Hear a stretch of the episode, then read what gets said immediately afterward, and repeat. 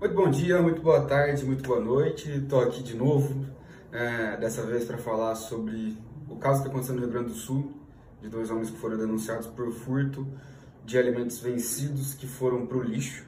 E aí muita gente veio perguntar, puta que pariu, será que isso realmente é crime? Será que é, eles deveriam ter sido denunciados? O que, que será que aconteceu? Porque no caso eles foram absolvidos em primeira instância, só que o Ministério Público recorreu dessa decisão, querendo que eles fossem condenados por furtar lixo, né? É, isso é um caso que me indignou, eu comentei na Jurisconsult, vários professores de Direito Penal também comentaram, explicaram diversas coisas, e aqui a gente vai falar sobre muita coisa num único vídeo. Princípio da significância, crime de furto, tipicidade formal, tipicidade material e até um pouquinho de criminologia, é, que é a minha aposta que eu estou fazendo, é inevitável ver situações como essa e não enxergar a criminologia crítica em alguns momentos. Então, tentar fazer esse abordado aqui, falar para vocês, explicar um pouquinho como funciona. E vamos, vamos ver o que vai virar esse vídeo. Em primeiro lugar, o fato é, os dois homens estavam com fome, foram até o supermercado, tinham um alimento vencido, esse alimento vencido tinha sido jogado no lixo, estava para ser jogado no lixo, e aí eles foram denunciados por furto avaliado ali quase 50 reais esses alimentos. Eram algumas fatias de queijo, alguma coisa nesse sentido. Foram denunciados, absolvidos em primeira instância pelo princípio da significância, e o Ministério Público decidiu recorrer pedindo para que eles fossem condenados, porque aplicar o princípio da significância nesse caso seria é, um combustível para a impunidade. Em primeiro lugar, antes de tudo, é, há algum tempo o Ministério Público, principalmente do, do Rio Grande do Sul, do Rio de Janeiro, de Minas Gerais e aqui de São Paulo, que é onde eu atuo como advogado criminalista, parece não fazer o papel ao qual ele é atribuído para fazer. O Ministério Público, como vocês sabem, é um órgão maravilhoso, é um órgão fenomenal, é assim, importantíssimo para o Estado Democrático de Direito, que tem como atributo e função ser fiscal da lei, fiscalizar a lei, ver se ela está sendo cumprida. É por isso, por exemplo, que o Ministério Público, quando faz uma denúncia e verifica, por exemplo, que é caso de absolvição, ele pode pedir absolvição porque ele é o fiscal da lei. Se aquele caso não é um crime ou não é caso para condenar aquela pessoa, ele pode pedir absolvição. Isso não tem problema nenhum, né? Embora a gente veja cada vez menos isso, porque cada vez mais o Ministério Público é, é mais punitivista e quer que as pessoas sejam presas, enfim. Já vou voltar sobre isso. Primeiro eu quero falar sobre a conduta em si. Essa conduta de furtar lixo, a gente poderia falar sobre várias coisas penais aqui que a gente aprende desde o início da faculdade e que despenca em concurso público, despenca em todas as provas. Primeiro, seria um crime de furto? A primeira discussão que a gente tem que levar em consideração. E se essa conduta seria um crime de furto? O crime de furto é do 155 do Código Penal, que é subtrair uma coisa alheia móvel, certo?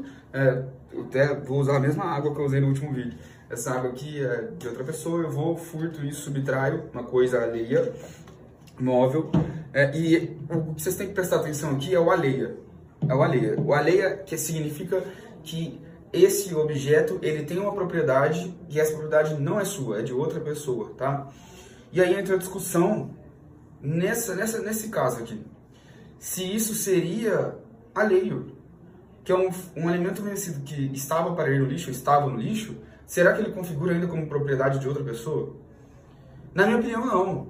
Tanto é que ele foi pro lixo depois, entendeu? Então ele não era de propriedade de ninguém, era uma coisa abandonada ali, né? Não é uma coisa perdida, já vou te explicar a diferença que é muito importante também.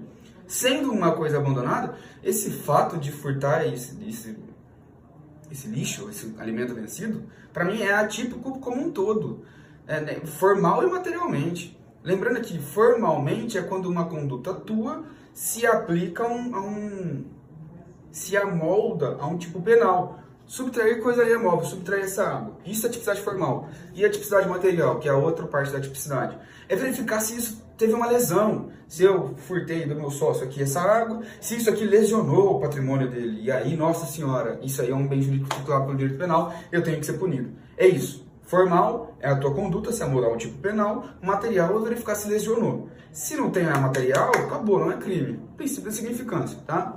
Mas nesse caso aqui, eu acho que nem formal é.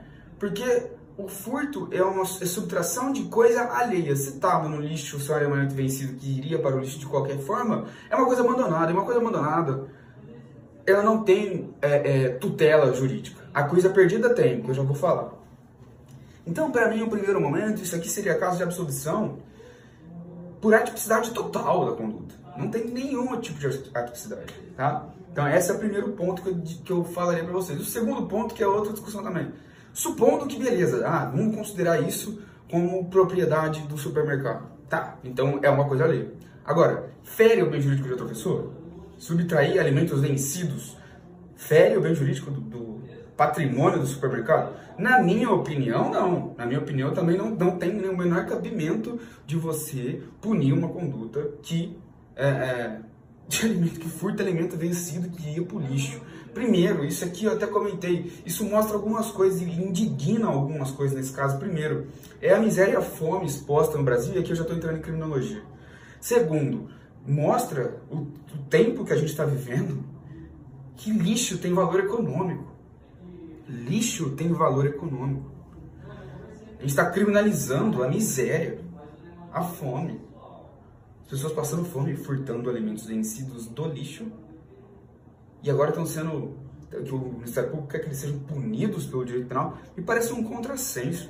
Uma contraproducência do tamanho do universo, sabe? Eu tô rindo, mas é para não chorar mesmo, porque o que a gente vê na prática, e eu tô falando como advogado criminalista para vocês, é que parece que o Ministério Público tem meta de, de, de anos de reclusão que ele vai pegar em cada caso, sabe?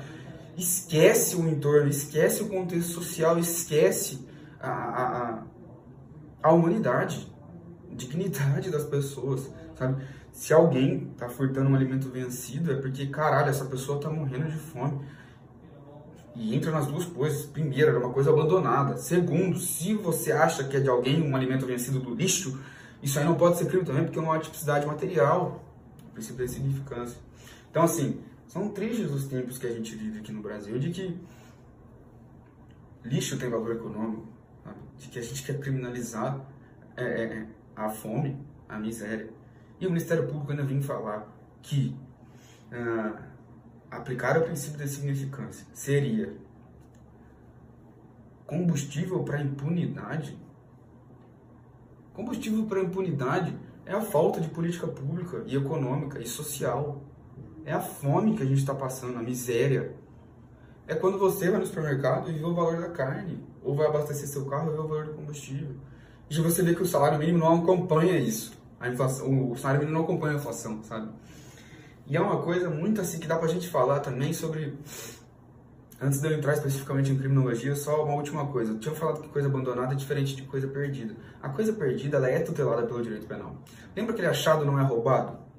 Lembra, né? Realmente, achado não é roubado. Se eu achar uma carteira na rua e pegar, eu não roubei, porque roubo é 157. Subtrair alguma coisa, coisa ali é móvel de novo, com violência ou grave ameaça. Se eu acho uma coisa perdida, eu não usei violência nem grave ameaça com ninguém. Mas isso não significa que não seja crime. Tá? Isso é o crime de apropriação de coisa achada do 169, inciso 2 do Código Penal, que se você não devolver isso em 15 dias para a pessoa, é, ou devolver para a autoridade competente, delegacia, alguma coisa nesse sentido, aí sim você pratica esse crime de apropriação de coisa achada. Tá? Isso aí tem um link com direito civil também, direito à recompensa. Você acha uma bicicleta e depois devolve para o dono, você tem direito a 5% de recompensa. Acabou, tá? Isso aqui é a diferença de coisa abandonada com coisa achada, de furto para insignificância, falei um monte de coisa.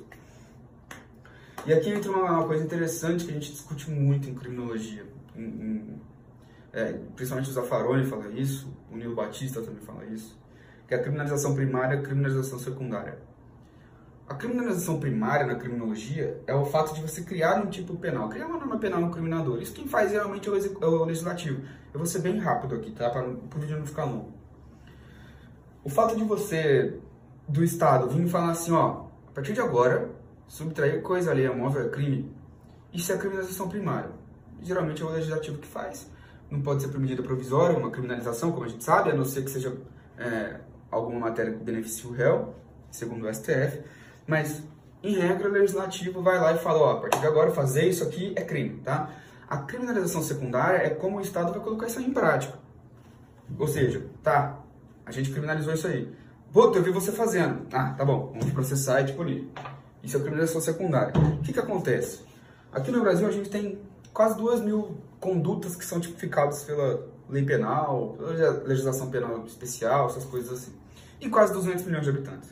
Vocês realmente acham que o Estado consegue verificar se essas 200 milhões de pessoas estão praticando uma dessas duas mil condutas todos os dias, toda hora, sabe, por regra de tudo? Não, não consegue.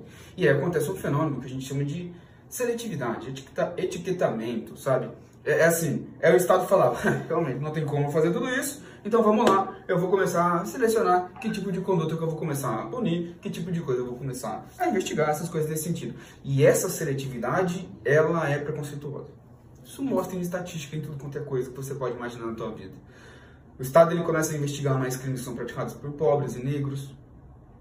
Ele pune mais de forma mais eficaz essas pessoas. É por isso, por exemplo, que todo mundo acha que o Brasil é o país da impunidade, né? Porque o que sai no, no noticiário é foi absolvido por corrupção, foi absolvido por lavagem de dinheiro, crime de colarinho branco realmente, sabe por quê? Não, vai, não é interessante investigar, não é interessante punir. Porque essas pessoas geralmente elas um puta trabalho econômico pro país. No sentido de se acontecer alguma coisa com elas, elas vão dar um trabalho, vão contratar um advogado, vão fazer um monte de coisa. O negro, o pobre, o favelado não tem isso. Isso é criminalização secundária, é seletividade de quem você vai punir. Sabe? É, eu até falei isso na Criminalize já, existe alguma coisa, algumas coisas no direito penal que é privilégio branco e privilégio econômico, né? Se você é branco, por exemplo, é muito difícil você ter uma atitude suspeita na rua e ser abordado pela polícia, sabe? Se você é negro, atravessar a rua pode ser uma atitude suspeita, né? É, em relação ao privilégio econômico, por exemplo. Dependendo do bairro onde você mora, pode ser Alphaville, em São Paulo, é, se você manda o policial tomar no meio do cu, não vai acontecer nada com você. Mas se você faz isso na favela, nossa, você toma uns 60 tiros. É isso. O Brasil é seletivo. É, a, a, política criminal é seletiva, ela pune quem ela quiser. Isso mostra, esse caso mostra. Esses caras aí, eles não dão o menor trabalho para a política criminal. Vixe, que se dane, é só mais um furto, vamos punir mesmo. Entendem mais ou menos como é, é a situação? Se fosse eu, classe média alta, branco, que pegasse alguma coisa do lixo, ah, acho, o policial ia ajudar a pegar. E eu falo, né, eu sempre falo isso, ah, os preconceitos estruturais, a desigualdade social, ela não existe só porque é, o Brasil é fodido economicamente e foi o último país do mundo a, a abolir a escravidão, alguma coisa nesse sentido. O racismo estrutural, por exemplo, ele existe porque o Estado é racista. É interessante para eles assim. Se você acha que não é, é só você olhar a população brasileira de negros e brancos e olhar dentro da cadeia. Não é coincidência. Não é coincidência que lá a proporção é muito maior de negros, entendeu? E era isso, era só um desabafo. Tristes tempos em que a gente, em que lixo tem valor econômico, e espero que esses homens sejam absolvidos em segundo grau e que o Ministério Público volte a fazer o papel dele, que é fiscalizar a lei e ter um mínimo de dignidade e humanidade. Um beijo.